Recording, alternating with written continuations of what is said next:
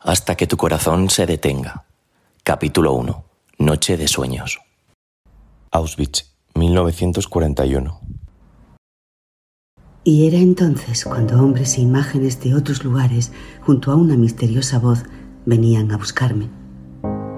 Quizá la oscuridad, en lugar de traer descanso, nos devolvía la libertad.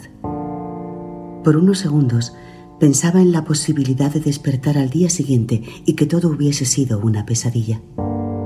Pero una vez más escuchaba los lloros, las lágrimas del desconsuelo, la incomprensión y el anhelo. Era el llanto de las personas que estaban abrazadas a la muerte. La incomodidad de esos quejidos se había transformado tiempo atrás en indiferencia, y eso no significaba que negara lo evidente. Únicamente trataba de sobrevivir Buscaba el poco aire existente en aquel infierno donde todo estaba helado. Algunas noches, cuando despertaba, me dirigía a la ventana para disfrutar de la calma del firmamento y pedía a la luna que me ayudara a salir de allí y me permitiera poder retomar el futuro con el que antes soñaba. Un grupo de reclusos a los que mantenían trabajando en el exterior antes del amanecer me hice recuperar los pensamientos de esa mañana cuando fregaba. Sí, había tenido suerte. Desconocía el motivo, pero aquel guardián alemán estaba protegiéndome de alguna manera. Debía de saber que no me quedaba mucho tiempo. También era posible que se hubiera apiadado de mí, o que yo le recordara a algún amigo de la infancia al que había perdido la pista en la guerra. Pero por segunda semana consecutiva, había considerado enviarme al trabajo menos duro. Y mientras sacaba brillo a ese suelo resplandeciente, pensaba en la imposibilidad de retomar todas las cosas que habían quedado paralizadas antes de aquella reclusión. Mis estudios en el Instituto de Ciencias Periodísticas, junto a mi formación actoral, ya eran parte de un ayer que había dejado de existir. Tenía que convencerme de que jamás sería un reputado periodista o un reconocido actor. Aún así, y a pesar de tener la absoluta certeza de que tarde o temprano mis ojos se cerrarían para siempre, seguía fantaseando con el proyecto teatral en el que estaba involucrado antes de entrar en el recinto del que nadie volvía. Fantasear con la ciudad invisible, ese lugar del que tanto me había hablado la nona, y al que habíamos planificado regresar en tantas ocasiones. Sefarad. El territorio que permanecía en la mente de todos los judíos expulsados de la lejana península ibérica. Me acerqué con sumo cuidado hasta el rincón donde escondía algunos de los objetos que me resultaban útiles en la vida del recinto y saqué del empolvado trapo el espejo que días antes me había suministrado el guardián alemán.